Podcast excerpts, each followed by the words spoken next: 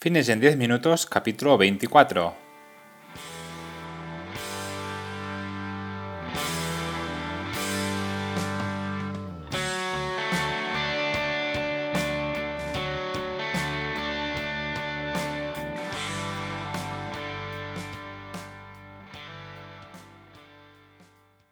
Bienvenidos un día más, un episodio más a Fitness en 10 minutos, capítulo número 24 del día 29 de junio de 2020.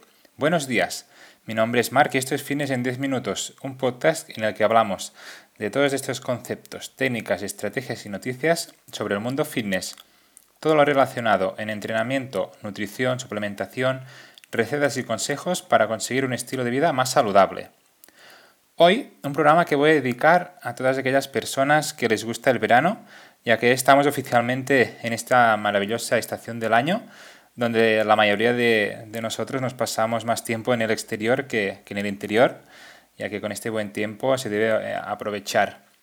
El verano empezó el pasado 20 de junio, ¿vale? Por si te interesa saberlo, este es el día que empezó el verano a, todos, a todas ellas decirles que aprovechen muchísimo el verano, a todas estas personas que les, que les encanta esta estación y que aprovechen para estar con, con su familia, con sus amigos, divirtiéndose eh, en el exterior, en la playa, en la montaña, donde sea, ya que todo va un poco volviendo a la nueva normalidad. Así que ahora y así a, a disfrutar de, del verano que, que ya lo tenemos encima. Pues bien, hoy un programa donde vosotros sois los protagonistas con vuestras preguntas que me estáis enviando a través de, mis redes sociales, sobre todo en Instagram, pero también a través de mi correo o incluso a través de mi página web en el formulario de contacto. Espero que os dé una respuesta a, vuestras preguntas y que realmente os sirva para, solucionar este problema que, os ha surgido. Pero antes, como siempre, el momento spam, como siempre, comentaros que marpadrosafit.com tenéis cursos para aprender sobre entrenamiento y nutrición. Básicamente, encontraréis todo lo que necesitáis para mejorar vuestra salud de una, forma, de una forma sencilla y muy detallada.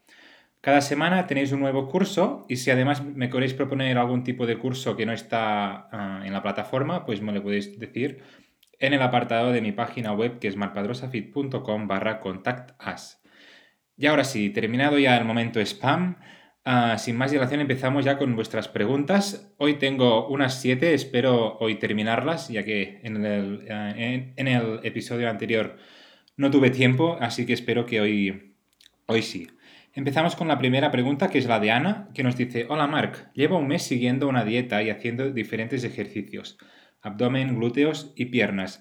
¿Cuál crees que es el porcentaje ideal de grasa que se debería perder al mes para que no haga efecto rebote?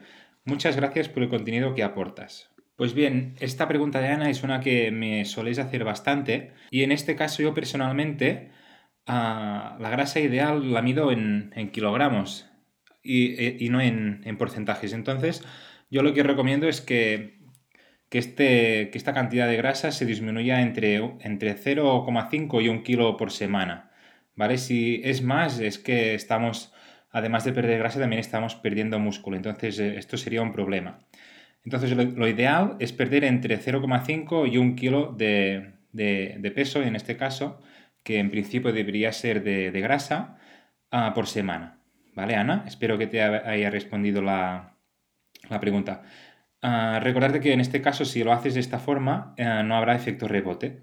¿Vale? No tendrás este efecto rebote de las típicas dietas que te dicen que vas a a perder 10, kilos en, en 3 días, pero luego lo terminas recuperando todo e incluso aumentando de peso. Así que ya tienes la respuesta a esta pregunta. Vamos con la segunda, que es la de Ilias, donde nos dice, buenas tardes, Mark. Si peso 75 kilos y mido 1,70, ¿puedo subir, subir volumen o antes debería definir? No sé muy bien qué hacer. Si me puedes dar tu, tu consejo, muchas gracias.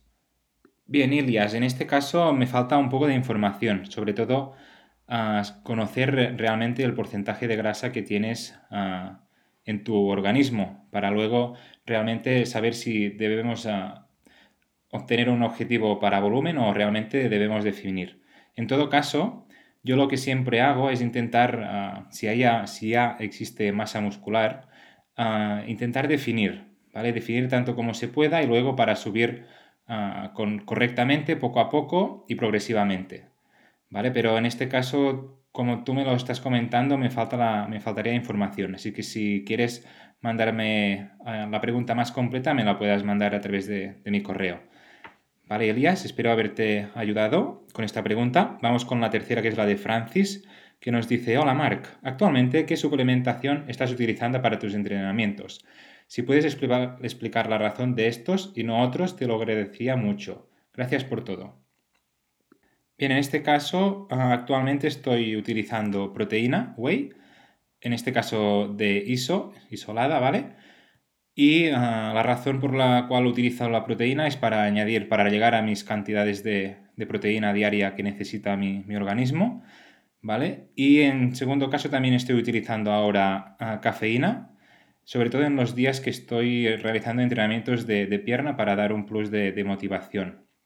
Antes del entrenamiento, pues tomo la cafeína y luego media horita antes del entrenamiento y, ya está. ¿Vale? Entonces estos son los suplementos que actualmente estoy utilizando para mi día a día. Añadir también que alguna vez eh, también he utilizado la, creatina, que es de los únicos suplementos que realmente se ha comprobado científicamente que hay resultados positivos en cuanto a la mejora de rendimiento y al, aumento de, masa muscular.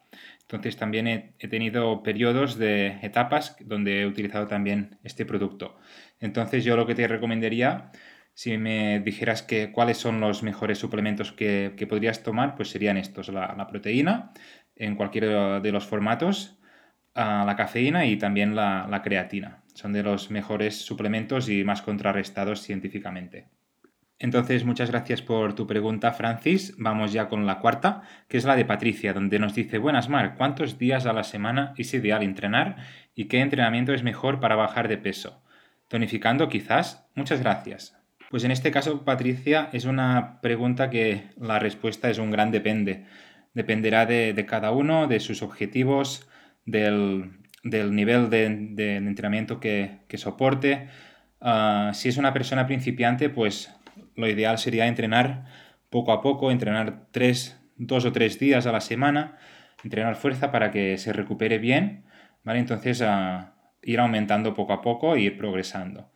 Y a medida que, vas evolucionando, que vas progresando, pues aumentar las repeticiones, aumentar las series, aumentar los días de entrenamiento y así poco a poco pues ir mejorando tu, tu físico, ¿vale? Pero aún así, en todo caso, me tendrías que, explicar un poco más, Patricia, tu caso y luego sí utilizar ya un tipo de entrenamiento u otro dependiendo de, tus objetivos y de, tu forma física actual.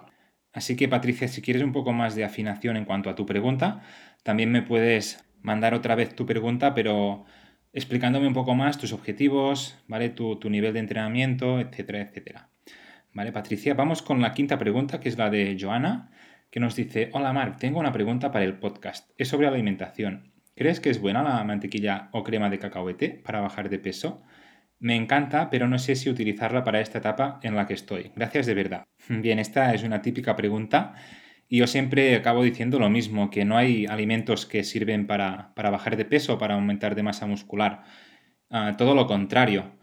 Ah, en etapas de definición incluso puedes comer lo que, lo que te apetezca, siempre y cuando pues, tú estés en déficit calórico. ¿vale? Esto es lo que te permitirá realmente perder grasa. Pero no es que haya alimentos prohibidos en etapa de definición, así que te recomiendo realmente si te gusta la crema de cacahuete, pues incluirla en tu, en tu alimentación, aunque quieras bajar de peso, porque realmente es un alimento muy adecuado y además es que está riquísimo. Así que como norma general no tengáis miedo a comer a qué cosas, dependiendo de, vuestro objetivo, y estar más al tanto sobre todo en que realmente estáis en déficit calórico, que esto es lo que va a marcar ah, el progreso y la pérdida de grasa. Vale, Joana, espero haberte ayudado con, con esta respuesta. Vamos con la sexta, nos quedan dos, la de Juanca. Buenas, ¿con qué puedo reemplazar el pan? Actualmente consumo galletas de salvado de trigo, pero no sé qué otros alimentos podría consumir que sean parecidos. Muchas gracias por todo. Bien, Juanca, el pan como tal es una fuente de hidrato de carbono. Entonces, todo lo que sean arroces, pasta, avena incluso, o patata, legumbres también tienen una parte de, carbohidratos, o también granos como la quinoa. Todos estos productos que te he comentado, pues ah, también contienen una gran cantidad de hidratos de carbono que puedes ah, cambiar por, por, el pan. ¿Vale, Juanca? Bien, vamos ya con la última pregunta, a las 7, que es la de Manolo, que por lo que veo ya me he pasado un poco del tiempo, pero no pasa nada. Vamos a terminar esta pregunta número 7, que nos dice, hola Marc, peso 76 kilos y mido 1,77. En cuanto al tejido adiposo, estoy en un 17% de grasa. Hago entrenamiento de fuerza y dieta. ¿Me pondré ah, fuerte y perderé barriga? ¿Qué me aconsejas? Un abrazo.